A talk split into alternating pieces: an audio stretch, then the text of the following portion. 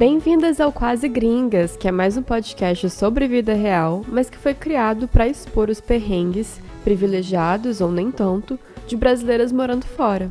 Aqui, a gente vai fazer piadas sobre as coisas que já fizeram a gente chorar por semanas. Vamos refletir sobre alguns dilemas meio doidos que surgem na cabeça porque a gente queimou os neurônios tentando fazer a transição linguística de um país para o outro. E de vez em quando também vamos falar difícil, assim como essa minha última frase sobre transição linguística. Afinal, a gente tem que fazer valer a pena esses anos de estudo e todo o dinheiro gasto em moeda estrangeira, que na verdade só trouxeram mais uma linha no currículo e um podcast agora. Eu sou Isadora Barros. E eu sou Edilha Almeida. E a gente tá aqui no nosso último episódio da temporada, da primeira temporada do Quase Gringas. E vou começar falando que a gente tá super feliz com a repercussão de vocês, as mensagens de vocês e todo o apoio que vocês deram pra gente nessa primeira temporada. Foi super legal. E também já estamos aqui cheio de cheias de minhocas na cabeça para preparar uma segunda temporada ainda mais legal. Né, Odília? Você tá feliz? Eu... eu tô feliz, é, tirando o fato de que eu descobri que a minha voz é péssima, a minha dicção é péssima. Não, não. Eu tô muito feliz, eu, eu fiquei feliz com, como você falou, com a repercussão. É, recebi muita mensagem, assim, de pessoas que eu não falava há muito tempo é, se identificando com os temas, porque ainda que as pessoas não estejam morando fora, nesse momento a gente tem bastante gente morando fora, né? Do nosso contexto, uhum. por N motivos. Mas também recebi mensagens de pessoas que, que não necessariamente estão fora e se identificaram com as histórias, então é muito feliz. Sim, e muita gente também que quer morar fora. Então isso é muita é legal. Gente... Sim. Já sim, vem sim, preparada para os perrengues. Já vem preparada, a primeira coisa, já aprende a falar a língua, já pelo menos tenta, para você já não chegar desavisada. É. A gente tem que lançar um, um, um post passo passo. no Instagram com é. dicas, exatamente. Exato. As dicas não. número um, número dois, número três. Total. Tem um, dois e três. A primeira é aprenda a falar a língua. A segunda é não se. Não, como é que fala? Não se intimide com a postura assim, de, de, uma outra cultura, sim. de uma cultura que é diferente da sua, não sim. se intimide com isso. E três, mantenha uma rede de apoio para os momentos que você tiver muita dificuldade de lidar com toda, enfim, com toda essa nova cultura que se abre. É. Não sei, tá meio pessimista essa lista, vai, a gente pode ah, melhorar. Não, mas, mas, é, mas, é, mas é porque eu acho que as coisas boas e as coisas românticas a gente já tá cansado de ver, né? Então, é, vamos, vamos para uma lista realista. É, você não tá sozinha, se você se descabelar e desesperar, não tá sozinha, a gente também passa por isso. E vamos então começar a falar um pouco do nosso tema. A gente vai falar, como vocês estão vendo aí no título, sobre estereótipos da mulher brasileira. A gente decidiu falar um pouco disso porque a Anitta lançou um clipe, né? Lançou uma música e um clipe da, chamado Girl From Rio, que é Garota do Rio, Menino do Rio, se a gente traduzir para o português. E aí a gente ficou aqui pensando, porque tem muito debate sobre os estereótipos da mulher brasileira, e eu e a Gília, a gente falou, ai, vamos, vamos falar sobre isso no último episódio? Vamos fazer um episódio bem quente, falando de uma coisa bem nova. E bem jornalístico. Aqui. Bem jornalístico, né? Bem Apesar jornalístico. De... Outra, outra, outra lição dessa temporada. Eu, eu, se eu fosse uma jornalista oficial, meu Deus, que jornalista péssima. Eu fiquei me analisando e falei. Sem comentários. Eu não sei mais escrever. Não, e ainda bem que eu não me defino como isso. Eu coloco, ah, comunicadora, que fica uma coisa mais geral. É. Porque, né? Não, gente, principalmente, vou aproveitar, deixa, assim, nesse momento em que todo mundo pega uma câmera e é e acha que é jornalista, realmente é, é, é, complexo, porque eu, tô, eu tive muita dificuldade nesse, na produção de, desse podcast, porque faz muito tempo que eu não escrevo, e faz muito tempo que uhum. eu não uhum. escrevo em português. Então, uhum. assim. bem difícil, porque parece bobo, né? Porque tanta gente uhum. hoje em dia cria conteúdo, e claro que tem um lado maravilhoso nisso, mas tem um lado de que é super difícil fazer um conteúdo bom, um conteúdo que agregue, sim. enfim. E sim, eu também, eu também muitas vezes esqueço que eu sou jornalista. Mas hoje a gente vai aproveitar para se lembrar e vamos aí discutir esse tema que eu acho bem interessante. bem quente, né? Como você falou. Uhum. E eu ia falar alguma coisa e esqueci. Não, eu ia só falar também que hoje a gente não tem convidada. Hoje, é, eu esqueci de ah, falar é. isso, acho que deu pra perceber, porque a gente tá aqui conversando só nós duas. É. Mas hoje é só eu e Odília aqui. Eu e Isadora falando sobre os estereótipos de ser uma garota do Rio. Eu acho que daí já começa uma coisa é. complexa, porque eu Sim. sou do Rio, mas é, tem uma frase de um amigo meu que é muito boa, que ele é de Copacabana. Ele é escritor maravilhoso, Pedro Aires.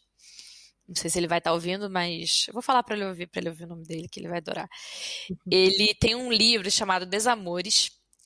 E em, um desse, em uma das, das crônicas, o personagem fala assim: Copacabana é o retrato do Brasil. Se você tem um problema com Copacabana, você tem um problema com o Brasil, e se você tem um problema com o Brasil, você é um idiota, alguma coisa nesse jeito. Uhum.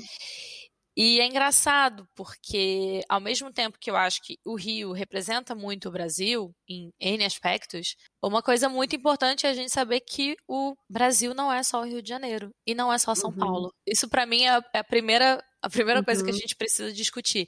E que, portanto, uma brasileira não pode ser só uma carioca. Uhum. Faz sentido? Aham. Uhum. Eu acho que a gente até abre ainda o debate, eu tô tipo aqui. Uh, porque eu acho que até a, a, a visão estereotipada que eu acho que as pessoas têm da mulher brasileira, ela também está muito associada a uma mulher do Rio. É. Eu acho que é muito li linkado com essa coisa da praia, com essa coisa do samba, do carnaval. É uma coisa muito associada a isso. E eu não consigo definir. Eu já tô falando, já tô dando spoiler da última pergunta, mas eu, eu ia falar que eu não consigo definir a mulher brasileira porque eu acho que a mulher brasileira é muita coisa. Claro. E assim, eu não sou do Rio, né? Eu sou do Mato Grosso do Sul, mas eu passei a minha vida adulta, a maior parte da minha vida adulta. Ainda sou adulta, então. até a, a, maior parte da minha vida adulta, até esse momento, é, eu passei no Rio. Então, eu tenho meio que a construção da minha. Da pessoa que eu sou hoje, eu acho que eu devo muito a, a também esse tempo que eu passei no Rio, mas eu sou do Mato Grosso do Sul. E a mulher do Mato Grosso do Sul é uma mulher diferente da mulher do Rio. Mas, ao mesmo tempo, quando você fala até mulher do Rio, você tem um estereótipo. E quando você fala mulher brasileira, você pensa no estereótipo da mulher do Rio. E a mulher do Rio, ela não é o estereótipo que é mulher do Rio, é, e a mulher é brasileira, é ela não é o estereótipo de mulher brasileira. Então. Não, é. Ou seja, são todos. É tudo estereótipo, na verdade. Sim. É isso que a Sim. gente está tá tentando dizer, total. É, agora também vou citar, já citei meu amigo Pedro Ares, agora vou citar o meu ex-chefe Leonardo Moura, que fala uma coisa que é muito interessante, que ele fala que, no fundo, é, principalmente quando você está criando conteúdo. No, no, caso, ele fala isso para criação de conteúdo de marca. Okay. Mas eu acho que isso é alguma coisa que você pode aplicar para N discussões que ele fala que, no fundo, a gente tem que ter muito cuidado para a gente não reafirmar vieses que estão sendo é, é, disseminados. Uhum. E eu me lembro que quando a gente trabalhava juntos, ele falava muito sobre isso, que assim, a gente é, não pode pensar, não sei se é essa palavra admitir, admitir, acho que é essa palavra, né? Uhum. Que a audiência que a gente está falando tenha as mesmas referências que a gente. Sim entendeu? E, e, é muito louco, porque, enfim, quando você vai olhar para meme, para fofoca de, de Twitter ou coisas desse tipo, claro que o meme, por exemplo, é uma coisa que você se identifica muito fácil, né? Agora, uhum. se o uhum. meme é um pouquinho mais, vamos dizer, sofisticado, de, depende muito do seu contexto, você não vai entender. Tipo, eu, por exemplo, eu juro pra você, eu, eu, pra eu entender o que, que era o Faria Limer, eu tive que perguntar para amigos de São Paulo. Porque, claro que pelo contexto dá para você entender. Agora, desculpa, isso é total um universo muito pequeno. Não representa o Brasil também, sabe? Tipo, uma uhum. pessoa que está totalmente descontextualizada do que são as classes sociais de São Paulo, tipo, não sabe o que, que é isso, entendeu? Uhum. Então, falei, falei, acho que tomara que tenha dado para entender a minha reflexão, mas. Vou para nossa primeira pergunta.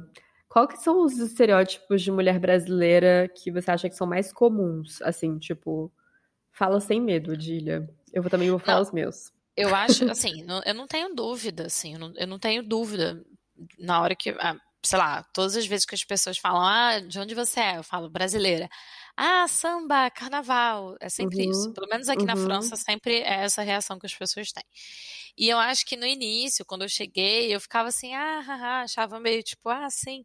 E hoje em dia eu tenho extremo bode por motivos óbvios, né? Porque é óbvio que com esse essa reação, né? Você já pensa, né? Realmente, querido, é só isso que você tem, a, só essa referência que você tem, né? Ao Aham. mesmo tempo que eu não sei se a gente pode culpar as pessoas por terem Sim. esse, sabe, esse tipo de reação. Uhum. Não sei. E você? O que, que você. O que, que você pensa? Eu, eu acho que eu vou ser bem direta. Eu acho que um dos maiores estereótipos também é que mulher brasileira é puta. Assim, Uhum. é um, um estereótipo muito forte. E um que pra mim foi novo, que eu não sabia, assim, tipo, que era tão forte, mas que eu comecei a perceber quando eu mudei pra cá, é que, tipo, mulher brasileira, ela é auto, meio que automaticamente ela é transexual, sabe? Ela é uma Uhum. mulher trans. Sim. E eu acho que até é um pouco estranho pensar nisso. Eu acho também que no nível de desconstrução que a gente está passando no Brasil, principalmente também na nossa bolha, vamos falar da nossa bolha sempre, é, o Uhum. nível de desconstrução sobre gênero que a gente tem, é, isso é muito delicado, né? Eu Sim. acho que pra mim eu ficava muito, sei lá, desconcertada quando, quando alguém fazia uma piada sobre, tipo, ai, você é travesti então? Ou alguma coisa assim. Era, era, pra mim, tipo, não tá só, às vezes, me desrespeitando, mas tá desrespeitando uma pessoa transexual. Então, é um- Claro. era, um, era um- um- uma coisa em dobro, assim. Tipo, Um desconforto em dobro. duplo. Isso. E assim, tipo, e se eu fosse? Sabe? É, claro. Assim, tipo, não é um motivo pra uma piada ou pra alguma coisa, um comentário até. Eu acho que, to- total, concordo com você. Eu fico pensando que, assim, é, eu acho que o estereótipo, ele é inevitável. Uhum, Agora, sim, a reação das pessoas, ela pode ser controlada. Ela pode ser, ela sim. pode ser construída de uma maneira decente e respeitosa. Então, por Uhum, exemplo, se eu estiver no Brasil, e não porque eu, eu estou inserida atualmente na cultura francesa, mas assim, se eu estou no Brasil e um gringo, ou se não importa onde eu estou. Então, se vem alguém dos Estados Unidos, eu não vou necessariamente falar alguma coisa relacionada a, sei lá, ao Trump ou, uhum, ou a guerra do Vietnã, sei lá. Sabe, eu acho, uhum, né, eu uhum, acho que esse tipo de brincadeira ou de- é muito a coisa do tio, sabe? Do uhum, tiozão. uhum. Não dá mais pra gente Não, naturalizar esse tipo de não. comentário, esse tipo de, enfim, não Uhum, é, não é aceitável. Eu acho isso. Eu acho que o estereótipo ele é inevitável até por uma falta de conhecimento, uhum, entendeu? Às vezes você não tem nada, você não tem nenhuma referência daquele país. Então a única referência que você tem é um estereótipo, mas você pode escolher não uhum, ser é, mal educado, inadequado, enfim. uhum, É, uhum. é isso que eu acho. Mas eu acho até que, assim, o problema ele não é o estereótipo em si. É, o problema é reforçar o estereótipo negativo. Tipo assim, se eu vou falar, por Total. Ai, é, França, você pensa, tipo, em camiseta listrada e uma baguete embaixo do braço, sabe? Tipo, é um estereótipo que é um estereótipo muito neutro. Você não É, tem, você não verdade. tem uma coisa, tipo, uma qualidade, sei lá, tipo, uma qualidade necessariamente que vai vai estar relacionada à personalidade de uma pessoa. Uhum. É, assim, óbvio, isso é o estereótipo mais. Claro que tem coisa, se eu falar francês, as pessoas vão falar, ah, eles são meio grossos, ah, eles não falam inglês, que, Ou tipo, eles são fedem. coisas, ou eles fedem, que são coisas negativas, mas eu acho que eles têm muito mais estereótipos neutros do que a gente. Não sei, também é a minha Não, visão, não, e eu eu aqui acho. olhando. Não, e eu acho também que, que. Ai, desculpa, bati aqui. E eu acho também que eles têm, antes de tudo, um cinema que Uhum, favoreceu muito. Então, no fundo, prim- eu acho que assim, quando, quando você fala França, vem imediatamente Paris e vem imme- imediatamente a Torre. uhum, Então, eu acho que o que vem depois que vem a listra, a baguete embaixo do braço, etc, etc. uhum, Então, uhum, sem dúvida, eu concordo com você que, sim, que são estereótipos ou neutros ou uhum, positivos num primeiro momento, né? aham. Quando com o Não, Brasil, E, e sabe outra coisa diferente. que me veio um pouco na cabeça também? É que, agora pensando em tanto em em americanos e nos franceses, é que eles têm as coisas culturais dele e a própria cultura dele, as coisas culturais que eu digo, tipo assim, cinema, música e etc. E a própria cultura deles é muito reforçando como eles são os melhores. Claro. E isso não acontece com a gente. Então, quando isso, sabe, o estereótipo vem e bate, às vezes a gente não sabe o que fazer. Às vezes a gente fala assim, ah, é, não é todo mundo, mas é, tem bastante, sabe? É a gente se sente muito desconfortável, né? A gente não. Uhum.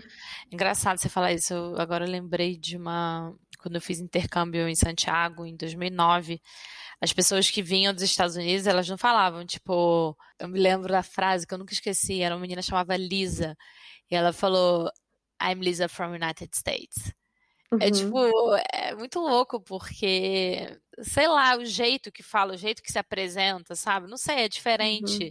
Tipo, é como você não precisa, você não precisa dizer mais nada, você não precisa dizer a cidade, você não precisa nada, tipo, I'm from United States. É tipo, like, uhum. sabe? Enfim. Bom, a gente já sabe agora o que, que a gente acha que tem de estereótipo, né? Mas você já passou por alguma situação específica por causa desse estereótipo? Tipo, alguma história que você tem para contar? Olha, eu com certeza já passei, mas eu tenho um, um defeito que é. Eu acho que não é um defeito. Eu já sei o que, que é, mas eu acho que não é um defeito. acho que é uma qualidade não, incrível. Não, eu acho que eu acho que pode ser, mas eu acho que eu deveria me lembrar um pouquinho das coisas, porque realmente tudo que é ruim eu apago, assim, é uma loucura. Eu não consigo uhum. me lembrar. Tem uma história que eu vou contar agora que não aconteceu comigo, né, diretamente, mas que eu presenciei. Eu estava em Morro de São Paulo com o Tom, meu marido, com os amigos dele, dois franceses, e a gente estava passeando por lá. E aí a gente fez amigos, né, no, no, no, nos hostels que a gente estava que a gente estava hospedado, que a gente ficou uma semana, então a gente ficava trocando de ilha, trocando de lugar. E aí um dia estava tendo um luau na numa das praias, acho que era na praia 4, sei lá. E aí a gente foi com um grupo de pessoas que estavam lá no, no, no rosto com a gente.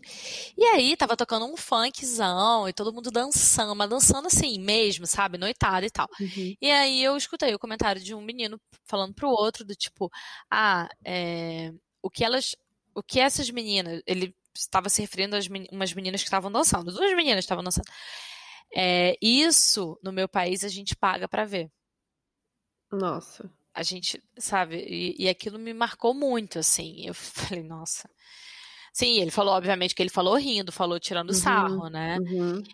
E é isso, acho bem forte, assim. É, uhum. é isso, pra, pra gente, pelo menos falando de mim, uhum. é, a dança é uma coisa muito natural, muito normal, uhum. muito enfim, claro que um funk, ele tem, ele, ele fala muito de, de sexo, ele fala muito de provocação, de... Uhum. Mas acho que tá tudo bem, assim, acho que não, uhum. não fere, ou pelo menos não deveria ferir a moral, os bons costumes de ninguém. E uhum. esse comentário é bem preconceituoso, esse comentário é bem é, é depreciativo, e eu acho que é um comentário que reflete muito tudo isso que a gente falou Sim. até agora. Sim, total. Eu, eu tenho duas histórias. Eu vou começar contando a mais recente, que eu acho que vai complementar um pouco a ideia disso de brasileira. É, é, eu, eu, não sei uma palavra melhor ou mais bonita que puta, não sei. Não, não sei. tem, amiga. Não, não tem, tem, mas tipo assim, que é provocadora, sei lá.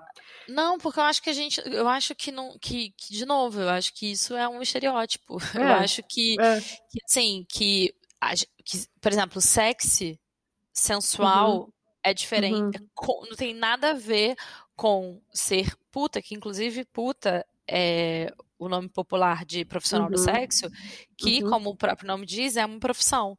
Então, assim, é, pensa comigo, talvez a profissional do sexo, ela só seja sensual e sexy na hora que ela tá fazendo o trabalho dela. Sim. Na vida comum, ela é uma mulher que Pode Como ser qualquer sexy. outro. Como, uhum. pode ser, exatamente, pode ter zero uhum. charme. Entendeu? Uhum. Uma coisa tem nada a ver com a outra, sabe? É, e a, o, até a coisa puta, ela já vem do estereótipo da, da, da pessoa que trabalha com sexo. Total. Tipo, é um estereótipo. Enfim. Exato. E eu acho que essa história mais recente foi aqui em Bruxelas, foi no ano passado. Eu vou dar todos os detalhes porque eu acho que não vai ter ninguém me ouvindo que Dá vai entender a minha língua. Dá todos mas... os detalhes. Vamos expor. Sim, vamos, vamos expor. expor as pessoas. Eu morei numa casa, acho que eu já falei algumas vezes, eu morei numa casa com eu e mais de seis pessoas, então uma casa de 17 pessoas. É, morei por mais de um ano quando eu me mudei aqui para a Bélgica. E eu fui no passado, quando as medidas aliviaram um pouco, eu fui jantar com esse pessoal dessa casa. E eu tava lá com os meus amigos e tal. Tudo começou porque a gente estava lembrando histórias da casa e etc. E alguém comentou que uma das meninas da casa, que eu vou dar o nome de Ana, é, que a Ana, ela demora muito para gostar das pessoas. E eu falei assim, nossa, é muito verdade. Tipo, eu quando cheguei na, na casa, a Ana demorou quase um mês para falar comigo. E um exemplo foi que na minha primeira, primeira ou segunda semana eu tava aqui e aí eu cheguei de viagem, tinha acabado de chegar de viagem, e eu fui dar oi para todo mundo, tava jantando na cozinha, e eu fui dar oi para todo mundo. E aí eu fui pegar uma coisa na geladeira e a Ana virou para mim e falou assim: "Nossa, você fez muito sucesso pelo visto com as pessoas aqui". Tipo, de uma maneira que não era uma coisa tipo feliz, tipo, nossa, tipo, você fez muito sucesso no sentido de, nossa, como você uhum. fez amigos, que coisa legal. Foi me desdenhando como se tipo ela tivesse incomodada, né? Em francês a gente fala, tem um verbo para isso, é bitch. Tipo, uhum. Ela, uhum. ela fez um comentário de bitch pra você. Uhum. De... Foi. Foi, tipo, pra me irritar. E assim, eu lembro dessa história nos mínimos detalhes, porque como, diferentemente da Odília, eu sou escorpiana e eu não esqueço. então, é, eu, ela falou isso e eu fiquei, tipo, sem reação. Eu, não, eu, eu falei, tipo, é, né? E eu fiquei muito sem reação. E eu contei essa história no passado para as pessoas, nesse, nesse jantar que a gente estava tendo. E aí, todo mundo riu, tipo, falou assim: nossa, é perfeito, exemplifica muito como, como ela é. E aí ela virou e falou assim: mas é óbvio que eu ia reagir assim. Você estava o tempo todo vestida com essas roupas brasileiras na frente de todos os meninos, na frente do meu namorado. E eu fiquei pensando, assim, eu fiquei um pouco em choque, porque ela, ela era minha amiga, até, assim, tudo bem, tem várias questões com essa amizade, mas ela era minha amiga. Eu não entendi a parte do roupas brasileiras, assim, eu fiquei tipo, oi? E aí eu entendi, quer dizer, eu entendi, né? Óbvio que ela queria, tava chamando as minhas roupas de puta, mas. Uhum. Mas ao mesmo tempo, as roupas que eu tava usando naquela época, elas eram roupas que eu comprava fora. Tipo, porque eu já tinha comprado porque eu já tava morando lá. Então, eu não, claro. eu não trouxe muita roupa do Brasil, porque não faz sentido você trazer roupas de um clima tropical para você morar num país que é zero tropical. Eu adoraria continuar usando as minhas roupas de puta, mas infelizmente Sim. eu sou obrigada a usar Sim. calça jeans Sim. e tênis todo dia. Não que eu não usasse isso no Brasil, mas. É. Enfim. E assim, e aí até todo mundo ficou um pouco sem reação. E eu tenho um amigo também dessa casa que ele ainda fez um comentário, tipo, para tentar aliviar, porque ficou um climão, e ele falou assim: Ah, essa Dora tem uma roupa que é tipo um sutiã dourado. Eu adoro. Ela, ela, eu falo, vamos sair, ela tá com esse sutiã dourado. E, enfim, tipo, ele falou isso no sentido de brincadeira, que ele tava. E é isso, ele, ela podia criticar uma peça de roupa, ela não precisava chamar, ou o jeito que eu visto, me visto, ela não precisava chamar as minhas roupas de brasileiras, tipo, claro. caracterizar é, de uma forma pejorativa a roupa que eu tava usando e botando a minha nacionalidade nesse tipo de roupa. E eu até falei no Instagram uma época sobre isso, e esse amigo, que não entende português, pescou e veio falar comigo recentemente. Eu, eu até lembrei dessa história porque ele também é, eu falei com ele recentemente e ele falou, tipo, ah, desculpa, eu não falei nada no dia, mas eu fiquei muito sem reação, eu não sabia muito bem o que falar. Depois eu fiquei meio que falando, ah, eu devia ter te defendido, porque nada a ver ela falar das suas roupas, né? E, tipo, falar que eram roupas brasileiras, nada a ver. Então, tipo, é uma coisa que é feita com maldade. As pessoas, elas, claro usam, é. elas usam desse estereótipo para poder te colocar para baixo de alguma maneira. E, e a gente, por a gente também ter uma cultura que não é, fortalece a nossa nacionalidade, a nossa identidade cultural, uhum. a gente olha pra, também para esse estereótipo e a gente se sente um lixo, né? Eu acho que eu acho que só o fato de uma pessoa é, numa mesa de jantar se sentir à vontade para brincar com isso e conseguir te deixar sem graça, conseguir deixar todo mundo sem graça, se você não tem uma resposta, representa muito.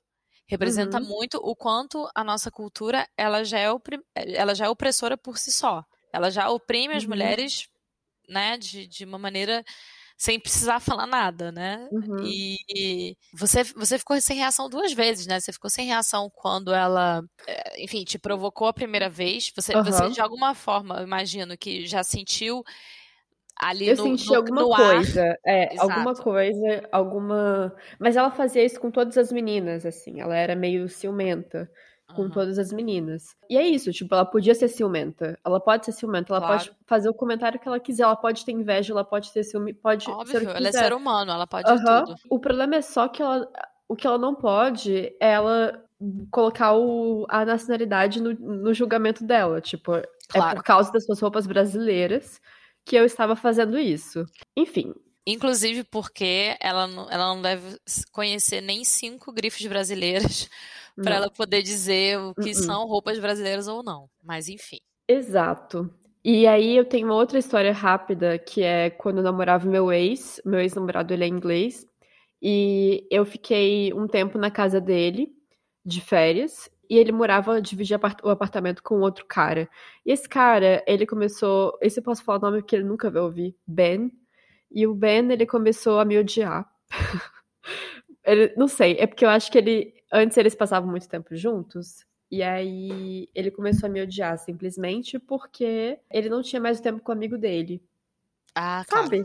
Até que chegou o cúmulo, ele começou a ser meio grosso comigo, a fazer piadinhas, tipo, se eu baixava para pegar alguma coisa, ele ficava tipo, nossa, que visão. Que eu, isso, tipo, gente? Aham, uh aham. -huh, uh -huh. E, que absurdo. E eu falava pro meu ex, mas o meu ex ele tinha medo de conflito, então ele falava, ele ficava meio que tipo, tá, fala alguma coisa para ele, tipo, responde para ele. E até que chegou num ponto que a gente tava viajando de férias e esse amigo postou no, no Facebook do meu ex-namorado um meme que era assim, tipo, uma foto falando em inglês. É, quando a minha namorada acha que eu vou que eu vou levar ela levar ela para uma para fazer uma surpresa, para um lugar para fazer uma surpresa, uhum. mas na verdade eu estou cansada dela, eu estou cansado dela. Era tipo esse, essa era a frase do meme e aí a foto era tipo uma menina com assim as mãos no, nos olhos assim, tipo vendadas, e o outro era tipo assim, a outra duas fotos uma de la, uma do lado da outra, né? Uhum. E aí a outra foto era tipo imigração, sabe? Nossa. Caraca, é. que pesado. Ele, ele, postou isso no mural dele lá do Facebook, né? Eu vi aquilo e eu falei, cara, é, tipo assim, o que, que, que eu fiz pra esse garoto? Assim, eu não fiz absolutamente Gente, nada. Eu só nossa, fui gentil desculpa, eu tô um ele. pouco em choque, assim, porque eu Sim. não sabia dessa história. Não, foi bizarro. Eu lembro, tipo, de realmente não saber o que fazer. Meu namorado apagou o post. E eu não falei mais com ele, tipo, eu bloqueei ele em todas as redes sociais na época, e ele, tipo, não entendeu o porquê, porque era uma piada. Baixou todos os níveis, né? Ele conseguiu. E, e além disso, o meu namorado da época, né, meu ex-namorado, ele me falou que era ridículo, mas quando ele falou para os amigos dele que ele tava. que eu tava vindo visitar, que ele tinha uma namorada brasileira que tava vindo visitar, todos eles, da cidade dele, da, da cidade que ele era, falaram, tipo, nossa, cara, você se meteu numa furada, porque ela vai Meu querer Deus ficar aqui. Ela vai querer ficar aqui e vai, vai trabalhar como faxineira. E, tipo assim, primeira coisa, desmerecendo uma profissão, né? E ainda colocando uma coisa, tipo, ah, ela vai ficar aqui, ela tá com você só pra ficar aqui. E é tipo aquela coisa muito do, do green card, sabe? O green card, que tem o estereótipo que, tipo, o estereótipo na Inglaterra, que eu falei, não é nem de vocês, queridos, assim, é. não, tem, não tem green card na, na Inglaterra para vocês ficarem com essa bobagem. Claro. E, e aí eu, tipo, eu me senti um lixo, mas assim, né? Tenho muitos amigos morando na Inglaterra, eu tenho uma péssima impressão dos ingleses. É, eu vou pra Inglaterra, eu me sinto péssima. Assim, tipo, eu adoro a ideia de estar em Londres, por exemplo, de uhum. visitar a Inglaterra. É, eu tive momentos muito legais em, em, na Inglaterra, mas eu fiquei com uma impressão muito péssima dos ingleses. Uhum. E isso me, me mexe comigo quando eu vou para lá. Claro, mas é claro, é, é, uhum. é, impossível não mexer, né? Você, você teve contato com um amigo do. E assim, eu acho que quando a gente tá falando de amigo, de namorado, amigo de. Uhum. ou família, né? Uhum. Coisas assim, tô querendo dizer pessoas muito próximas, se você vê um comportamento que você considera abominável, você pensa imediatamente: ah, mas será que a pessoa que tá comigo tem uhum. divide minimamente desse, desse, desse pensamento, é Sim. é automático, você, é uhum. é normal você pensar assim.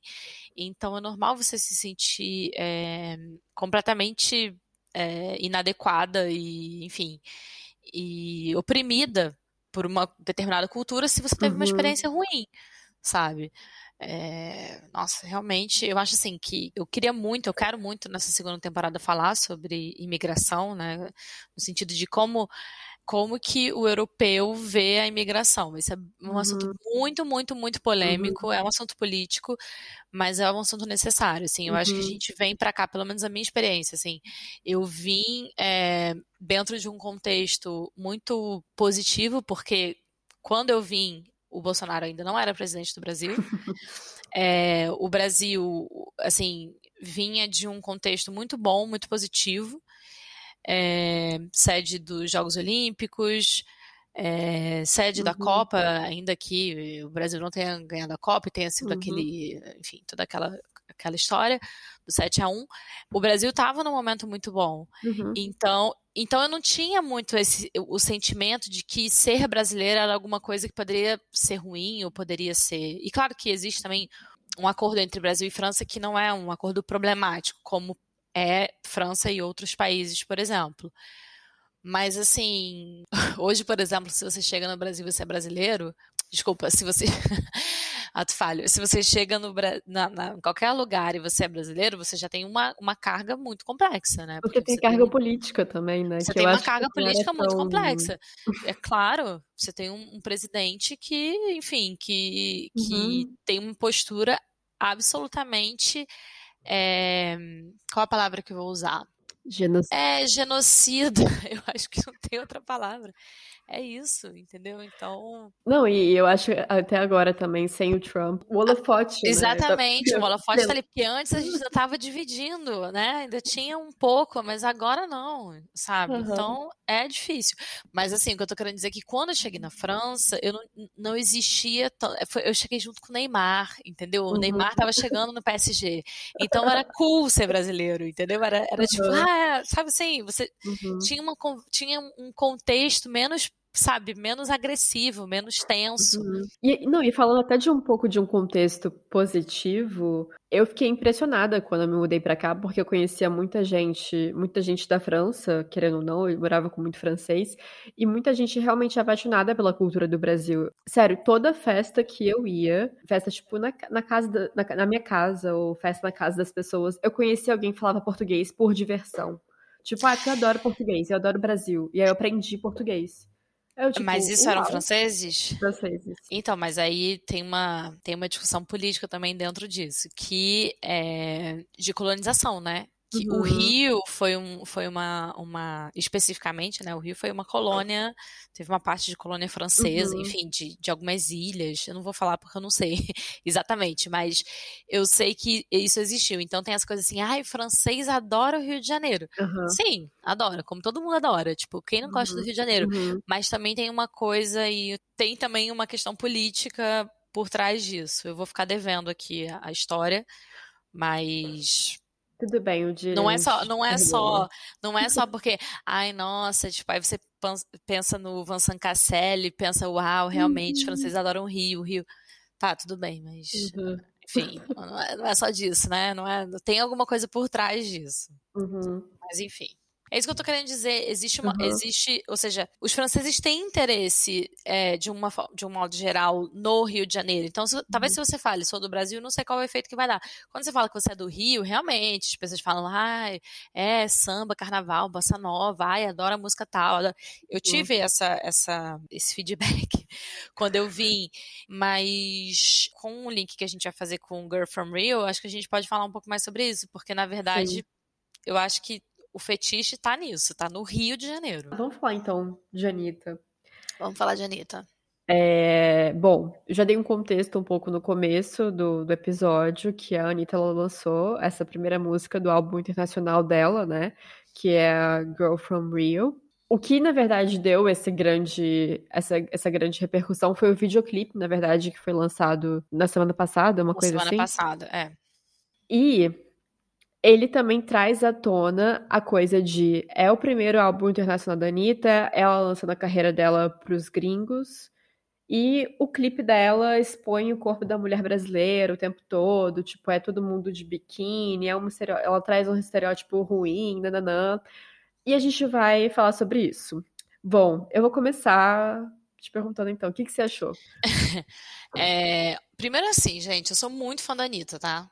Eu acho que tem aí, ela é uma, uma figura controversa, ela ela não se posicionou no momento XPTO, ela não é perfeita porque ela é um ser humano, obviamente, mas eu gosto muito da artista Anitta, eu fui apresentada a Anitta em 2009, 2010, porque a minha prima Juliana, que teve aqui, ela já tinha escutado a Anitta, em chopada, em coisas desse tipo, uhum. então a uhum. gente foi é, numa noitada que tinha a Anitta cantando numa boate. E Qual? Na Boate Praia. Amiga, eu tava nesse lugar. É. Eu te juro, eu tava nesse Dois, dia. Era o quê? 2011, isso? 2011, ela na Boate é. Praia. Era uma quinta, era tipo uma terça, quinta, sei lá. Nem eu isso. Tava no, eu tava no mesmo rolê. Tava no mesmo rolê. Então, exatamente. Então, aí eu conheci a MC Anitta, ela era MC Anitta ainda. Uhum. A MC Anitta. E, meio sim, abusada. Ela cantava abusada. meio abusada. E ela cantava também. Ai, não vou lembrar agora. Mas enfim, do primeiro. Do primeiro eu amo aquele primeiro disco. Amo. Pode, uhum. Podem me jogar à vontade, eu adoro. E, então, assim, então eu sou muito fã da Anitta. Fui no show da Anitta quando ela fez show aqui na Europa. Ela fez um show é, em Paris, eu fui. E eu gosto, eu gosto dela, eu adoro funk, eu gosto muito da Anitta. Então, assim, o que, que eu achei do clipe? Eu achei o clipe lindo, muito bem feito, bonito. Achei interessante a visão dela de, de mostrar, né, o lado. O lado é, B. De, o lado B, ou como ela enxerga as garotas do Rio, né? É, eu acho, é, por exemplo, que o Piscinão de Ramos ele é muito mais a cara do Brasil do que a Praia de Ipanema, apesar, calma, tem uma diferença entre a Praia de Ipanema e o calçadão de Ipanema. É uhum. É diferente, parece parece uma loucura o que eu tô dizendo, mas assim, a Praia de Ipanema tem todas as tribos, isso isso isso sem dúvida, né? É uma praia é, misturada, é uma praia que tem ali todas as classes sociais. O calçadão não. Um uhum. calçadão uhum. é outra coisa. Quem anda no calçadão de Ipanema são os moradores de Ipanema, do Leblon, da Zona Sul. Então, são coisas diferentes. Mas, bom, é, o Piscina de Ramos, eu acho que ele representa muito mais é, o Rio de Janeiro. Então, de uma forma geral, eu gosto muito do clipe, eu acho super interessante, mas claro que tem uma, tem uma jogada genial de, de, de qual é a palavra, de estratégia de, de marketing, né? De, de, uhum. de imagem ali. Uhum. Muito bem feita. Mas eu acho que pro que ela propõe, que é, tipo, mostrar o que, o que é uma garota do Rio na visão dela, eu acho que ela faz uhum. muito bem. Eu acho que o clipe é uhum. muito interessante, muito bom. E vai, fala, depois eu, depois eu falo. Eu tô totalmente de acordo com você. Eu sou, eu também sou uma fã da Anitta, uma fã crítica da Anitta. Ah, é verdade, gente. Deixa ela contar isso. Bem crítica da Anitta. É, também conheci a Anitta antes ela bombar, quando ela era MC Anitta, logo que eu mudei pro Rio. É, eu, eu lembro dela ir na PUC, da, da das chupadas da PUC. ah, eu não fui, eu não fui nessas. Eu lembro que, tipo, eu não cheguei aí, mas eu lembro que ela foi. É, mas, pois é, mas aí, gente, só assim, a, quando você tava, quando você tava entrando, eu tava saindo da PUC, então eu não, não realmente eu tava, isso não, essa... tava pra sair, talvez, amiga. Não sei, eu saí em 2011. Ah, tá, não, então tá. Tá vendo, gente? Ela, ela, ela insiste em querer me, me, me botar no colo e dizer que eu sou mais jovem, mas no fundo não é. é triste isso. Ah, Obrigada, amiga, pela parte que me toca. Fico feliz de parecer mais jovem. Mas brincadeiras é... à parte, fala. Tá. E para mim, eu achei o videoclipe ótimo. Justamente porque, assim, até agora, usando total, acho que eu vi o vídeo do Spartacus sobre, sobre o clipe, explicando, uhum. né, o, o clipe. Ele, ele conseguiu colocar em palavras o que eu estava pensando. Então, assistam o vídeo do, do Spartacus, eu vou colocar o link aqui na, na descrição do episódio, mas basicamente ele falou que ela começa o videoclipe, né, mostrando Uhum. a visão que todo mundo tem do Rio, que é aquela coisa do ali no, a visão do Pão de Açúcar, a calçada de Ipanema, de Ipanema não, de Copacabana, aquela coisa bossa nova, da mulher, tipo, perfeitinha e não sei o quê. Uhum. E ela fala, tipo, agora deixa eu te mostrar o, o- um Rio diferente. E abre e entra no Uhum. subúrbio. Uhum. E eu achei perfeito, eu achei que, assim, desculpa mesmo as pessoas que estão falando, ah, ela tá sexualizando a mulher. Cara, o subúrbio é isso, o Rio de Janeiro é isso. É lógico. É, é simplesmente a pura realidade. Eu não acho que ela tá exagerando e criando a partir disso. E além disso, eu ainda vou ressaltar, porque o que eu quero, na verdade, falar é que eu tenho um contraponto que é Vai Malandra. Eu odeio Vai Malandra. Eu amo a música, mas eu odeio Vai Malandra. E eu quero justamente contrastar os dois, porque Girl From Rio, ela canta totalmente em inglês, a letra é super legal, ela, tipo, quer mostrar um Rio diferente, essa é história dela. Ela tá se apresentando e apresentando de, de onde ela vem. E Uhum. quebrando a ideia de- do que as pessoas têm do Rio de Janeiro. E aí tá. E aí, Girl From Rio é dirigida pelo Giovanni Bianco. putz, Bianco, Giovanni Bianco. que já dirigiu alguns outros videoclipes dela, que são videoclipes que eu também gosto. Ele dirigiu Bang, Uhum. que eu acho fofo. Eu também eu me lembro, eu gosto muito desse clipe. Aham. Giovanni Bianco é brasileiro. Apesar desse nome. Sim, ele é brasileiro. E, vai, e dirigiu esse videoclipe. Vai Malandra. Quem dirigiu, eu já vou começar falando isso. Quem dirigiu é a porra do Terry Richardson, que é um gringo ridículo, escroto, tá? E ele que é a visão de Vai Malandra é a visão que a porra de um gringo homem branco velho, que ele é Uhum. velho e abusador, é, tem do Rio de Ah, Janeiro. é, verdade, é verdade. Ele tem várias tem acusações. É, além de tudo, tem isso. Então, e tá claro, tá claro que essa é a visão que ele tem. E, e Aham. aí tá, e aí, tipo, eu acho que, que tanto em Bola Rebola, Bola Rebola, não sei quem dirigiu, mas Bola Rebola e Vai Malandra, eu acho sim que tem. Ela tá sexualizando É mulher. bem. Ela tá, tipo, com uma imagem e- extra sexualizada, porque Uhum. ela tá literalmente no meio da favela andando de biquíni, rebolando. Ninguém faz isso. Ninguém faz Agora isso. você tá no Piscinão de Ramos e tudo bem. Ela vai ter que dançar porque ela, ela- ela é uma cantora de funk. Mas tá no Piscinão de Ramos faz um pouco de sentido você estar de biquíni, né? Não, total. E, e, por exemplo, no Piscinão de Ramos, passar blonder na perna, Uhum.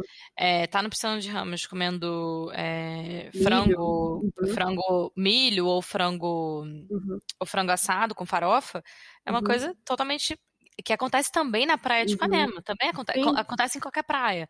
As pessoas fazem isso. Uhum. Então, passar blonder, comer frango, comer o que tiver que comer, beber cerveja e fazer também a como é que se fala? Tomar sol. As pessoas não tomam sol. Eu nunca vi, tá? Eu Nunca nunca vi. vi Pode ser que as também. pessoas façam. Mas assim, na laje eu sei que as pessoas fazem. Assim, no- na praia eu nunca vi. Mas que põe o biquíni bem apertado pra fazer a marca, porque o que faz a marca do biquíni é o biquíni Uhum. estar apertado, né? Se você usa um biquíni mais ou menos folgado, você não vai. Depende da melanina também, né? Mas enfim. Sabe? Mas eu concordo, é totalmente Uhum. verossímil, né? Aham, E um outro ponto pra mim também é que eu falei da letra de Girl From Rio. A única parte em inglês de Vai Malandra, que também é uma música que ela é voltada para o público internacional. Se não fosse, é, a Anitta não falaria Girl From Rio, tipo, Vai Malandra, gringo canta, todo mundo canta. Ela não falaria. Então, essa é uma música para o público internacional. Ela não teria chamado Terry Richardson para dirigir se não fosse uma música voltada para o público internacional. Mas o problema é que a única parte em inglês é uma parte super sexualizada. É tipo, sabe, Anitta, você consegue me aguentar? É, esfrega, esfrega no meu, no meu zíper, não sei o que lá. Aham. É tipo bizarra. Eu não quero, eu não lembro agora com detalhes. Não, também a tradução aqui, a, a tradução em tempo real não tá rolando Livre. muito bem. É. E, e eu, eu lembro que eu levei isso uma época pro meu orientador, porque quando eu pensava em fazer um PhD, porque eu queria fazer alguma coisa estudando o produto audiovisual brasileiro, principalmente de videoclipe. E eu levei isso pra ele, eu falei pra ele, tipo, pra mim o que ressalta é que essa parte da letra é tipo, sabe, a única parte que os gringos vão entender é a parte pior da música, tipo, a parte uhum. mais sexualizada da música. Enquanto o videoclipe, a música toda, sabe, é, é, é, tão boba, não fala, não fala nada com nada, tipo, vai malandra, uhum. eita louca, tô brincando com o bumbum, tipo. Uhum. Ah, não tem nada a ver. E aí, e, e aí o videoclipe em si, eu, mostrei, eu lembro de mostrar para meu orientador. Eu e eu agora eu imagino, tipo, a cena, eu e ele, assim, assistindo Vai Malandra. Ai, socorro. E, e aí ele falou pra mim, tipo, ah, pra mim isso é só um reflexo da cultura, tipo, é, uma, é um clipe super americanizado, assim. E uhum. aí eu acho que também tem um certo contraponto, até a minha própria opinião. Porque ele falou, ah, é um clipe qualquer, tipo, é um clipe qualquer de, de, de pop, de hip hop, sabe? E é um clipe qualquer como se fosse uma Nicki Minaj. Eu acho que uma Nicki Minaj faria isso. Uma uhum. Cardi B faria um clipe assim. É, talvez não a Aya Nakamura, mas, é, mas isso é um clipe de hip hop. Tem muita mulher uhum. nua e etc. E foi um contraponto dele que é até um contraponto nosso. A gente, às, vezes, a gente tá até se, se doendo muito porque a gente acha que ela tá reforçando um estereótipo e tudo mais, mas ninguém vai falar que Cardi B ou que, sei lá, Nicki Minaj estão reforçando algum estereótipo de alguma coisa. Não sei que, claro. que você acha? Falei, eu falei, acho... falei Não, não, não, não, mas eh, assim, eu acho que eu acho que não, mas aí eu acho que elas estão dentro do contexto hip hop que você mais ou menos já está acostumado a ver isso, entende? Uhum. Não que a Anitta você não esteja acostumada a ver a Anitta rebolando com pouca roupa, uhum. entendeu? Mas, enfim, eu acho que, que, são contextos diferentes, porque se ela está querendo se apresentar é, para um público diferente, porque eu acho que quando você, sei lá, quando você tem o contexto, quando você tem a cultura, né, a seu favor, uhum. ou seja, aquilo, aquilo não, não te causa. Uhum. Exatamente, aquilo não te causa tanto estranhamento, enfim. Agora, quando você está apresentando o seu trabalho em um contexto que não é o seu contexto, uhum. é muito fácil da coisa ir, ir, ser interpretada de uma maneira equivocada. Entende o uhum. que eu tô uhum. falando? Uhum. Que assim, não que. Não que. Ah, então tá bom. Então agora porque ela vai cantar pro, pro sei lá, pro, pro, pro mundo inteiro, ela não tem que dançar funk. Não, pelo contrário, ela tem que dançar funk, ela tem que fazer o que ela uhum. quiser. Agora, que saia dela, né? Que, que seja uma coisa legítima do que do que ela de, de fato quer fazer. Uhum. Entendeu? Não sei se faz sentido isso. Não, total. Eu acho que eu acho que eu acho que faz total sentido, assim. Nem sei mais se eu tenho alguma coisa. Eu, eu tenho uma pergunta, mas eu acho que, tipo, tá, tá redonda essa discussão, de certa forma. Eu acho, eu que, acho tá que tá, redonda essa discussão, mas eu acho que, que eu, eu queria colocar só mais uma coisa, que assim, esse vídeo de, do, do Spartacus, é isso? Uhum. É, ele fala coisas muito, muito interessantes e, e assim, é, eu não sabia, por exemplo, ele deu um dado que eu não sabia, que é, Garota de Ipanema, que é uma composição do Vinícius de Moraes com o Tom Jobim, é uma da, é a segunda música mais gravada no mundo. Então, uhum. a sonoridade dessa música, né, a, a, base que, ela, que a Anitta apresenta essa música nova, é uma, é uma música que o mundo inteiro, a gente pode dizer, o mundo inteiro reconhece. Sim. Então, ela foi muito, muito gênia, porque ela, é ela pegou. Gênia. Ela é muito gênia. Desculpa, não tem como. Uhum. Ela pegou, ela pegou alguma coisa que é universal, porque é universal, uhum. se é a segunda música mais regravada é universal, uhum.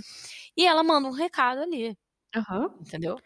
Então, assim, e ela manda um recado justamente que que eu acho que tem tudo a ver com o que a gente vem discutindo aqui agora, que é essa palavra super mainstream, mas enfim, desconstruir uhum. uma, uma, um estereótipo, né? Uhum. De que, que o Rio de Janeiro é a praia de Ipanema, é o calçadão de Ipanema, é aquilo ali, tudo uhum. lindo e maravilhoso que não é isso, é, é, é, muito, é muito mais divertido, sabe? Não, é muito uhum. mais, tipo, pode falar isso, dedo no cu e gritaria, tipo, é muito mais, sabe? É, é muito mais sei lá, leve, divertido, uhum. engraçado, entendeu? Não é essa coisa toda bonitinha, toda não sei o quê. Múltiplo, tudo... né? Exato. Não é essa coisa toda europeia, toda cheia de uhum. pompa e circunstância. Não, entendeu? O Brasil não é uhum. isso. falando uma coisa de ritmo, até eu, uma coisa também do, do Spartacus foi que eu tirei, eu até tirei um print para lembrar. Ele falou, ele fala um pouco no vídeo de da bossa nova ela ser um embranquecimento do samba. Exatamente. É um samba para gringo ver. Uhum. E eu acho muito inteligente, porque ele o que ele falou foi: se na bossa nova a garota de Ipanema era definida por um homem, em Girl from Rio é, a Anitta define a realidade. Ele não fala com essas palavras, tá? Mas eu tô aqui parafraseando. É, em Girl From Rio, a mulher. É, a, a, o Brasil é definido por uma mulher e, ela, e o Rio é, é definido por uma mulher do subúrbio. É tipo isso. Uhum, e aí o que eu é. vou. A reflexão que eu quero fazer um pouco além é que eu acho que é muito genial dela ela pegar exatamente a bossa nova, que é o, o, o embranquecimento da, do samba, começar a música dela com, com a bossa nova, e ela volta para a cultura negra, ela volta pro funk. E ela pega, uhum. não, peraí, o Brasil é isso aqui. Tipo, eu claro. acho isso, eu achei isso uma metáfora também muito boa, que, que rola no videoclipe, rola na música também, né? Porque ela começa com a bossa nova e aí ela tá, mas agora deixa eu falar do, de um Rio diferente. Uhum. E, enfim, eu amei a música, tô viciada na música. É, a Anitta agora é quase gringa também, tá morando em Miami. Se ela é. quiser, é. se ela estiver ouvindo Anitta, a gente, Anitta, tá. você, Anitta, você está sendo convidada a falar aqui um pouco sobre, sobre esse, essa, esse estado de espírito é. que é ser uma quase gringa. É, eu acho, eu acho total, eu acho que ela foi muito, muito feliz nesse clipe, enfim, né, essa ideia, né? A ideia é, é muito, é muito genial. Uhum. E uh, fala. Se você tiver uma opinião, vocês aí ouvintes tiverem uma opinião diferente, contribui é, com essa conversa. Tipo, comenta no, no, Instagram, tô super curiosa para saber se vocês pensam diferente da gente. Acabou, eu e a Gíria, a gente não debateu sobre isso antes, mas acabou que a gente tem a opinião igual.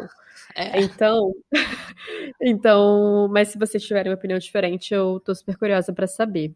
Vamos encerrar então esse papo antes da gente ir para os nossos, pros nossos quadros. É, eu já falei um pouco, né? Mas, amiga, o que, que você acha que é mulher brasileira? O que, que é para você? Olha, eu acho que a gente. Eu acho que a mulher brasileira é alguma coisa que não tem nada a ver com o que as pessoas imaginam que ela possa ser.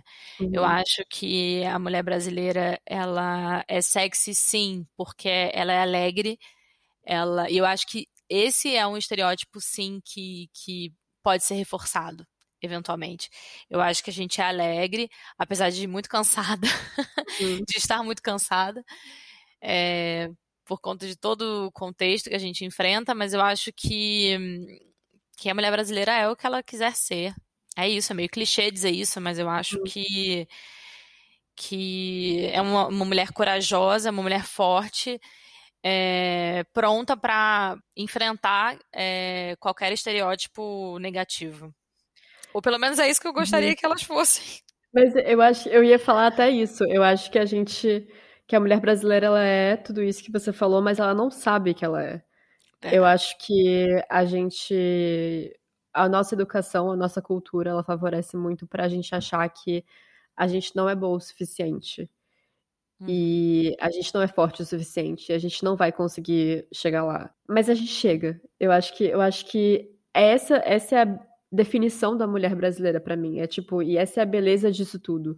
É você ter uma força de você conseguir chegar lá, você vai chegar lá, você vai fazer o que você vai, você vai fazer acontecer, você vai poder ser o que você quiser.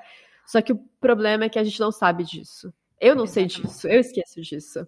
Total. Todos os dias. Uhum. É horrível, é horrível. A gente esquece, mas ao mesmo tempo a gente lembra porque a gente é obrigada a lembrar, né? uhum, né? Uhum. A gente tem que continuar buscando e, e, se, e se fortalecendo. Então eu acho que. Nossa, é perfeito o que você falou, concordo 100%. Se você está ouvindo o podcast agora, nesse momento, já deve saber o que é o quadro aqui na gringa, mas eu vou explicar para vocês. A gente vai fazer uma comparação ou trazer um fato curioso é, que acontece diferente do Brasil. Odília, quer começar ou eu começo? Você tem Eu vou começar, eu tenho um, eu vou começar porque, na verdade, eu não sei se o meu é uma. Pode ser uma comparação, porque eu nunca passei por isso. Ah, não, passei sim, gente. a louca. É, como eu comentei aqui ao longo da temporada, eu sofri um processo de demissão, eu fui demitida. Então, eu tô. Gente, assim, só que o mais louco disso é que a gente tá em maio. Hoje, uhum. essa gravação data do dia 7 de maio. E eu fui demitida em janeiro. Então, assim, é um processo muito longo e muito burocrático. E hum, eu só quero dizer que até agora eu não recebi meu seguro-desemprego. Tá, vamos lá. Eu fiquei até. no papel, eu fiquei até março no meu antigo trabalho, entendeu? Então, uhum. Então, assim, é, eu não trabalhei, mas eu fui paga janeiro, fevereiro e março. Uhum. E só em abril que eu começaria a receber meu seguro-desemprego. Mas, por motivos de burocracia francesa, papéis que não chegam onde devem chegar, correios que foram entregues e jamais foram vistos, dossiês que foram entregues e jamais foram tratados. Uhum. Eu sigo aqui, amigos, esperando, né, cruzando os meus dedos, esperando. Então, tô rindo porque é absurdo. Eu acho que isso é mais um Força Guerreira, né? De verdade, eu me lembro que quando eu assinei minha demissão no Brasil, eu assinei a minha demissão, é, eu recebi um papel, fui no sindicato, dei baixa e acabou. Foi isso que uhum. aconteceu. Aqui, é, como foi um acordo, né? Tudo bem, a empresa enviou toda a documentação para o órgão é, responsável, só que hum, nada é eletrônico, nada é automatizado. Tudo é uhum. via correio, né? Um, um, assunto também que a gente já falou muito aqui. Sim. Então, assim, amigas, sigo, sigo aí na expectativa de, de receber meu dinheiro, né? Começar a tocar minha vida, resolver as coisas, né? Uhum. Não, e é isso, isso. Que, que dizem que a França é o país mais difícil para você demitir alguém, é tipo uma coisa assim. Mas é, mas é mesmo. Né?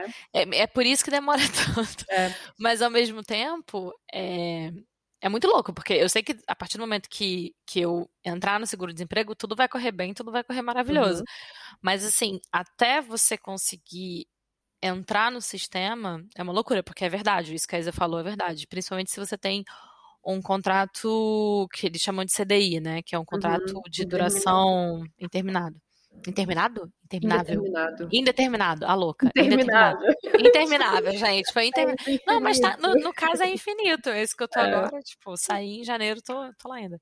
Mas sim, é muito difícil, porque é, é muito difícil você ter um CDI, né? Uhum, uhum. E a partir do uhum. momento que você tem, é muito difícil você perder. Mas, mas uhum. enfim, é isso, gente. Complicado o meu processo. O meu. Eu vou falar um, um aqui na gringa.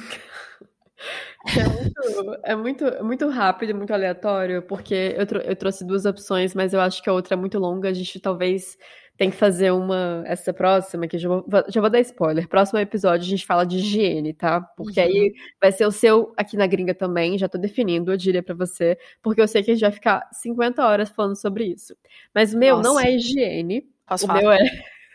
o meu vai ser o barulho da ambulância. Nossa. Aqui em Bruxelas, eu não sei como é em Paris, mas eu acho que não chega ao nível daqui de Bruxelas. eu me sinto morando em Nova York, mas assim, eu me sinto sempre que eu tô num lugar com todas as janelas abertas em Nova York, tá? Bruxelas. Vamos comparar Bruxelas, também de Bruxelas com Nova York, por favor? Tá? Não se compara. Mas é. o barulho de ambulância é muito alto. É muito, é ensurdecedor. Você, gente, eu morava no Rio, em frente a um hospital. É em verdade. frente, em frente. Meu apartamento era em frente ao hospital, primeiro andar, de frente para a rua. Eu nunca fui incomodada com um barulho de ambulância.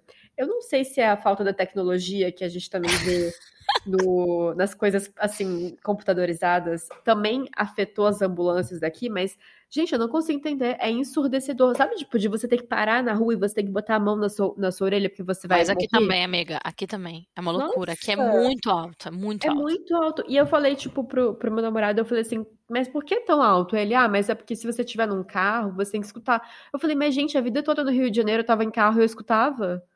Sabe, eu tava no ônibus, eu escutava. Como assim? Sabe? Vocês têm um, um ouvido diferente? É, Ou vocês. Eu... Sabe? Não sei. Não, mas amiga, eu concordo muito. Eu tenho também isso. Eu acho muito alto, muito alto. E, e, e não sei, parece que demora mais tempo. Não sei se, se, aqui tem mais trânsito. Eu não sei o que, que é. Eu, é. eu também tenho essa, essa reflexão. Eu também, eu também concordo, eu concordo. Ai, não sei. Eu já pesquisei até no Google se tem, tipo, uma petição pra diminuir o barulho das ambulâncias. Não achei. Se alguém que mora na Bélgica me escuta, se souber de alguma coisa, por favor, me avisa, porque eu vou ter o prazer de assinar essa petição. De assinar essa, essa petição. É. Vamos lá, então, pro Força Guerreira, que é nosso perrengue chique, nosso momento perrengue chique. E qual é o seu, Adília? Eu prefiro que você fale o seu primeiro, porque o meu é complementar ah. do seu. Tá bom, você já leu a pauta saber qual que é o meu. Mas o meu, o meu é momento triste, a gente já pesar o clima do programa. É, vamos pesar agora. Mas tem que pesar, não tem jeito. Que é, eu acho que é um perrengue real, não é um perrengue chique, mas é o perrengue de você não conseguir se manter alheia às notícias do país. Eu escrevi isso. E eu vou explicar o que, que é isso.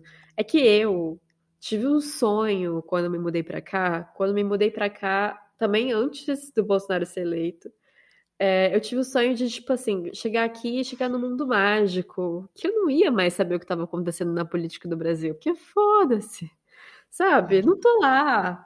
Mas é impossível. É impossível, é impossível. me afeta, mexe com o meu emocional. É... Assim, não tem como você. Hoje também a gente tá gravando, já que você falou, dia 7 de maio. Teve uma chacina no Rio de Janeiro. Ai, assim, não tem como você olhar aquilo e você não sentir e você se manter alheia, apesar da sua realidade ser uma realidade completamente diferente, num país diferente. E assim, adoraria ter o perrengue chique de esquecer o que está acontecendo no Brasil. Mas eu, eu tenho o perrengue real de não conseguir ignorar e de não conseguir sabe, é o tempo todo eu aqui, sabe, postando notícia no indignada no, no stories. E, e, eu vejo também muita gente que mora fora também, tipo assim, indignando com, com muita coisa. E até porque eu acho que a gente fica postando no stories, fica, sei lá, se revoltando às vezes nas redes sociais, porque não tem o que a gente fazer, né? Não, não tem, tem, infelizmente. Eu acho, assim, obviamente eu divido esse, esse, esse perrengue nada chique com você. Eu acho que sem, sem mencionar coronavírus, assim, sem mencionar tudo que a gente está vivendo de chacina, de, de morte do Paulo Gustavo, de morte de 400 mil brasileiros, enfim, de tudo isso, é, já era muito difícil, porque pelo menos aqui, todos os dias, depois do coronavírus, muito mais, mas assim, a França noticia muito o que acontece no Brasil porque é muito escandaloso tudo que esse uhum. presidente fala e faz. Uhum. E, na verdade, não faz, né? Então, uhum. assim, é... para mim, não é só uma questão de, de, por exemplo, de seguir, vamos dizer, redes sociais do Brasil, sabe? De estar no Instagram uhum. e receber todas essas mensagens. Porque mesmo que eu não fizesse isso, mesmo que eu não, não tivesse acesso à Folha de São Paulo, no meu celular ou que eu não abrisse o Instagram, a televisão francesa que fica ligada aqui na minha casa o dia inteiro, porque a gente fica vendo notícia, fala de assim de não do Brasil. Uhum, uhum. De uma maneira negativa, obviamente. Então, Sim. assim, é... isso eu solucionei. Eu agora não, não assisto televisão o dia todo. Assim, uhum. Assim, nem fica mais ligada, é só a parte da manhã a gente vê o noticiário uhum. e a parte da noite. Uhum. Porque aí pelo menos diminui o tempo de exposição. Sim. Mas o meu, o meu, o meu perrengue chique tem a ver com o que você falou, porque nesse momento em que eu tô falando, eu fico pensando se eu não devo fazer a mesma coisa com o Instagram, com as redes sociais, uhum. porque é muito difícil conseguir estar de longe sem poder fazer nada, talvez quem esteja no Brasil também não pode fazer muita coisa, uhum. além de se uhum. indignar e de pedir a saída desse governo. Uhum. Né? Uhum. Porque, claro que aí a gente não, não vai entrar na discussão de, de quanto o impeachment é custoso, mais o impeachment é custoso uhum. é, e, e, é desgastante né, para a figura do Brasil, mas assim, do jeito que está, não, não, não tem. Não existe. Realmente é uma, é uma situação que é difícil de colocar em palavras até. Mas enfim, pesamos o, o rolê, pesamos né? Pesamos o podcast. Pesamos o podcast. É... Mas, mas bem, é isso, gente. Mas é isso. Não tem como, não dá pra gente ficar alheio, não dá pra gente não, não, não se, se, não comentar. Não tem como. Não, não dá. Ai, vamos então pro nosso, para as nossas, pro nosso gringas indicam, pra gente indicar alguma coisa legal. Eu vou começar porque eu tô muito animada com a minha dica. É, gente, fazendo esse, esse episódio, eu entrei em contato com uma música do Chico Buarque, que eu queria dizer, uhum. a música chama Subúrbio, e é do disco Carioca. uhum. acho que é de 2007 esse disco. 2006 ou 2007, agora eu não me lembro. E aí, tudo isso eu tô contando, eu vou chegar na minha dica, mas tem todo um caminho. Então eu lembrei dessa música, chutei essa música, falei pra Isa, falei, caramba, Isa, olha esse trecho aqui que ele fala, é, que ele faz uma menção ao Cristo Redentor e falando que o subúrbio tá, de, que o Cristo Redentor está de costas para o subúrbio do Rio, a gente conversou sobre isso e tal. E aí é, eu cheguei no livro Budapeste, que é um livro escrito pelo Chico Buarque, que quem é de comunicação e quem é de comunicação da PUC com certeza já leu. Com certeza Sérgio Mota fez vocês lerem. E Giovanna de Altri também. Então, com certeza já leram. Mas é, quem ainda não leu, leia, porque esse livro ele, ele é muito interessante, principalmente para uma quase gringa, porque o protagonista, o José Costa, ele é um, um ghostwriter e ele tem essa identidade dupla, assim. Ele, ao mesmo uhum. tempo que ele tem, que ele trabalha no Rio de Janeiro, é, numa agência que produz textos de encomenda, ele tem uma vida também é, em Budapeste. Uhum. E, e, ele joga com a linguagem, ele fala muito sobre linguagem, ele fala muito sobre, sobre essa nova língua que ele quer aprender, que é o húngaro, que é uma língua que, em algum momento do livro, ele fala que é a única língua que o diabo respeita é, fazendo uma menção de que é uma língua, não sei, talvez é, super difícil, super intrigante, enfim. E é um, é um livro que não é tão fácil assim de ler, não é um livro tão leve, sabe? Mas eu acho que é um livro que traz reflexões muito importantes para nós, quase uhum. gringas, que vivemos aí nesse, nesse, nesse meio do caminho, nessa coisa meio, sabe, assim, de como se elaborar sendo brasileira é, fora do Brasil e sendo uhum. gringa no Brasil, sabe assim? Uhum. Então, eu acho que é um livro muito, muito legal. E, para quem quer se animar de ler esse livro, é, tem um. Eu, eu procurando é, no YouTube, eu encontrei uma. Não sei se as pessoas conhecem, enfim, vou aproveitar para dar a dica também, que é o Instagram Uh, pera, pera, pera, só um pouquinho. Que também tem, que também tem canal no YouTube, se chama Ler Antes de Morrer. E por que, uhum. que eu estou uhum. indicando esse Instagram? Porque ela faz uma resenha do, do Budapeste. Budapeste. Então é uma resenha de 2019, foi quando ele, o, o livro ganhou o prêmio Camões. Mas assim, eu tenho certeza que assistindo essa resenha, curtinha, deve ter uns sete minutos, uhum. Vocês vão entender melhor o que eu tô falando e vão se animar para ler o livro. E, obviamente, esse Instagram dela também é super legal. Ela faz um esquema que eu acho que é um pouco comum em Instagram de de galera que faz resenha, que é tipo a leitura por capítulo, a leitura da página tal até a página tal durante 20 dias. Ah, eu acho isso, isso é genial, assim. Uhum. E ela uhum. faz isso com, desculpa, com clássicos e uhum. também faz com livros pequenininhos. Então é tipo para também dar um ritmo de leitura. E ela fala: por exemplo, eu vi um que ela fez do Grande Sertão Veredas, que é um livro longo, e ela fala, gente, persiste, a partir do dia 3 começa a ter mais ritmo. Então, às uhum. vezes, você tem medo de ler um livro que tem 200 páginas, porque você fala, cara, não vou ler isso. Uhum. E acaba, e, e, essa diquinha dela, essa, essa essa. Como é que é a palavra? Essa maneira que ela faz de. de essa estrutura, né? Essa estrutura, forma. obrigada. Essa uhum. estrutura que ela cria de estratégia de ler é legal, é interessante, acho que uhum. pode ser legal. Então vamos lá, eu falei muito rápido. Então é o livro, é a música Subúrbio, do Chico Buarque, do disco Carioca. É, o livro Budapeste e a resenha desse livro e de muitos outros no Instagram, no eita, no Instagram Ler Antes de Morrer. Perfeito. Nossa. Eu, falando em Budapeste, eu li quando eu estava na faculdade, mas foi um livro que me marcou muito. E eu comprei ano passado para dar de presente de Natal pro, pro Charles. Que legal. Ele adorou. Ele já ah. leu. Eu comprei para ele em francês. Ele adorou. Ele achou super legal. Ele não gosta de, de romance, na verdade, de não ficção. Uhum. Quer dizer, de ficção. Uhum, ele ficção, não gosta é. muito. Mas ele adorou o livro, ele ficou super interessado. Então, ah, que quem tiver namorado gringo aí, também uma sugestão de presente. Pô, uma excelente sugestão, muito bom. Eu, eu, eu botei duas sugestões. Uma delas é muito ridícula. Já deve ter visto na pauta, mas é porque antes da gente começar esse podcast, eu tava com muita vontade de comer bolo. Aí eu lembrei que esses eh, um tempo atrás eu fiz muito bolo, eu fiz um bolo grande e eu falei, ah, vai sobrar muito bolo, porque era um bolo para uma ocasião específica. Aí eu congelei uhum. fatias de bolo.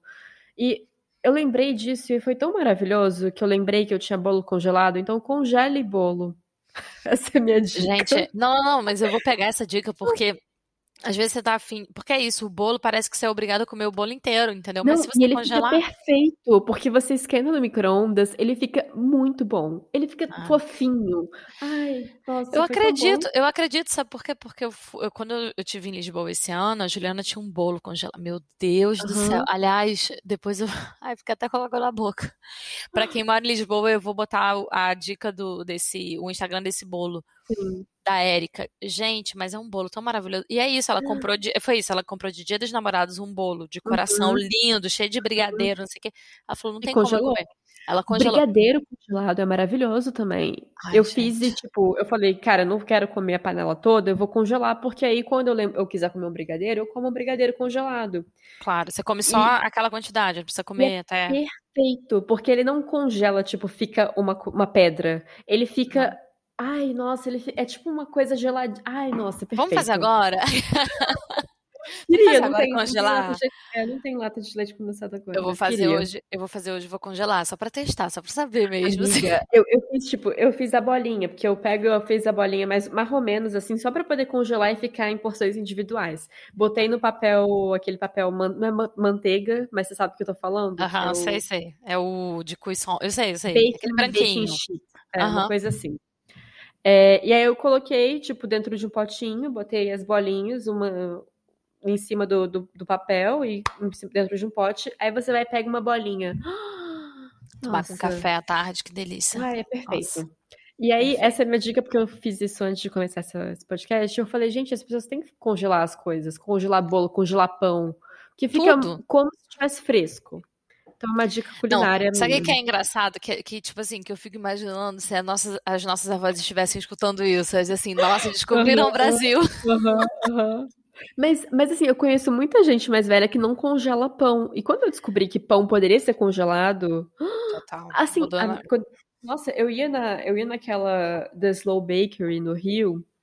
E eu comprava, eu morava sozinha, e eu comprava o pão enorme e eu cortava as fatias em casa e eu congelava. Então eu comia pão da Slow Bakery todos os dias, porque eu tinha ele congelado. Isso não é maravilhoso? Eu acho maravilhoso. É maravilhoso. Eu acho que é uma dica. Não, total, eu acho maravilhoso. Igual, por exemplo, eu, eu também congelo baguete, porque eu não te... a gente é. aqui em casa não tem hábito. Mas assim, para um dia que tem uma sopa, alguma coisa assim, e já tá tarde, você não tem onde é. comprar, é. você tem uma que é de boa qualidade, você não precisa comprar uhum. a do mercado, que é aquela meio chinfrim. É. E a minha Muito dica não dica. tão boba é, o, eu, é um livro que tá super na moda, é, que chama é, Indomável, da Glennon Doyle. E eu não terminei ele ainda, só que eu tô, tipo assim, eu tô lendo ele muito devagar para conseguir aproveitar cada pedaço dele. Eu tenho uma uhum. crítica ao livro no começo, porque eu não tinha, não, eu não faço ideia de quem é Glennon Doyle, é a primeira vez que eu tô lendo um livro dela, e o livro uhum. ele ele já começa muito dando detalhes da vida dela e você fica meio perdido.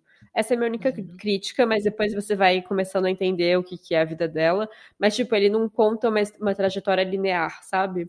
Ela, Entendi. tipo, já pega e já vai, tipo, ah, porque um dia eu tava aqui, aí ela volta pro passado, ela vai pro futuro, sabe? Ela vai para muitos lugares. Mas é um livro que, assim, o livro inteiro, eu tô marcando o livro inteiro. Assim, ah, eu quero no, ler, eu não li ainda. É muito interessante. Ele fala sobre criação de mulheres, empoderar mulheres, é, você seguir, de certa forma, a sua intuição, também foi muita coisa que a gente falou no episódio passado.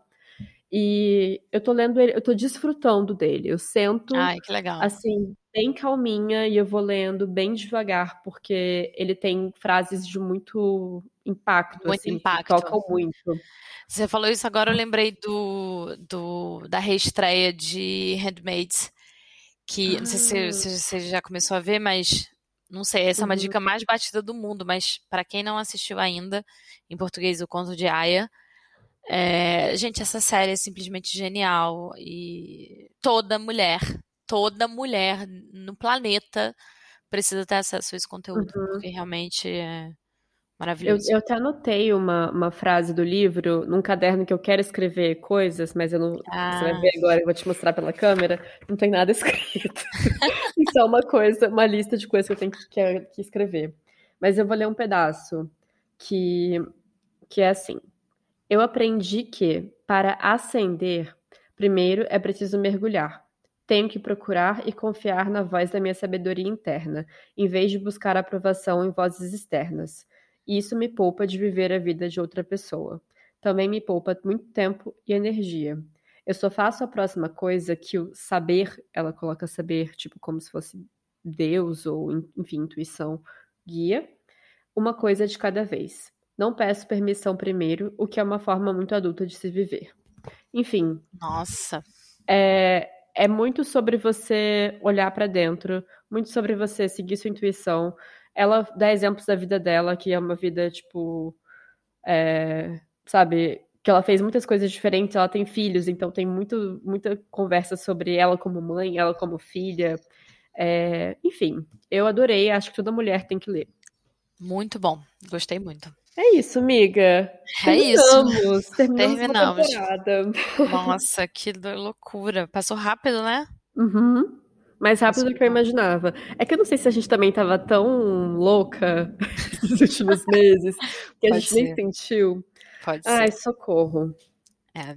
Eu achei, que, eu achei que esse episódio até ia ser um episódio down, sabe? Eu vou, eu vou manter toda essa conversa no final do episódio. Quem quiser Que engraçado. É, não, eu mas tava é... muito down. Eu também tô... Amiga, eu tô down. É. Eu tô... Vamos falar a verdade? Eu tô down. Hoje eu tô, hoje eu tô ok. Ontem não, eu hoje eu tô okay. ótima. Hoje é. eu tô ótima. Mas assim, eu tô numa fase, numa fase down, você também tá. Mas peraí, quem Ai, tá? É. Ontem, ontem comecei. Pode deixar isso que eu vou falar agora também, Sim. aí depois a gente encerra. Mas uhum. ontem eu perguntei pro Tom, eu falei. Vem cá, seus amigos não falam que estão mal, não? Porque não é possível. Tá, tá, eles estão bem? Tipo, uhum. tá todo mundo bem? É, ou seja, só eu que tô mal? Só eu e meu entorno que tá mal? Assim, mal no sentido uhum. de tá pesado, de tá, tá sabe? E não sei, acho que, que são pessoas que não expressam as coisas da mesma maneira que a gente, né? Então, não, uh-uh. não expressa, não tem, enfim. É, mas que bom que a gente está conseguindo hoje, né, uhum. viver esse momento de uma maneira intensa e gostosa, porque uhum. acho que é necessário também, né? Uhum. Mas você, amiga, que está nos ouvindo e que está um dia, em um dia down, força, Uhum. que amanhã vai ser melhor. Ou talvez não, mas talvez depois de amanhã. é isso aí. É. Esse é o espírito.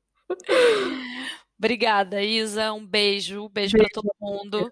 Obrigada por nos acompanhar até aqui. Beijo para nossa audiência e conto com vocês para nossa segunda temporada ser ainda melhor. beijo.